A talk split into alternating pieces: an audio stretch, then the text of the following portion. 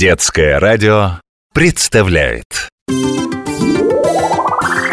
Сейчас разобьюсь!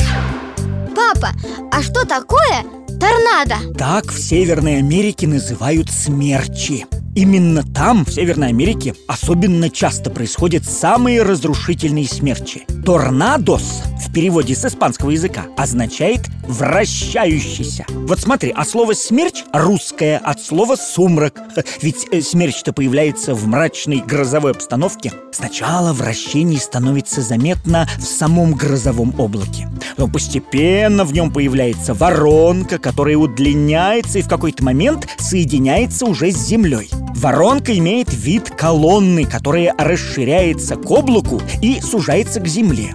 Получается огромный такой столб крутящегося воздуха. Ой, он вращается на огромной скорости До 500 километров в час А правда, что торнадо может поднять воздух автомобиль? Хо, автомобиль, не только автомобиль. Что ты, бывали случаи, когда торнадо отрывал от поезда вагоны вместе с людьми. Поднимал в воздух автобусы, дома. Да, с корнем вырывал огромные деревья, как травинки прям когда торнадо идет по земле, он напоминает громадный пылесос. У-у-у, все гудит, он затягивает все, что попадается ему на пути. А еще, вот это просто удивительно, как это получается, этот чудовищный по своей силе вихрь может переносить на большие расстояния хрупкие вещи, не разбивая их. Ну, например, зеркала, горшки там с цветами или какие-нибудь маленькие даже шкатулки.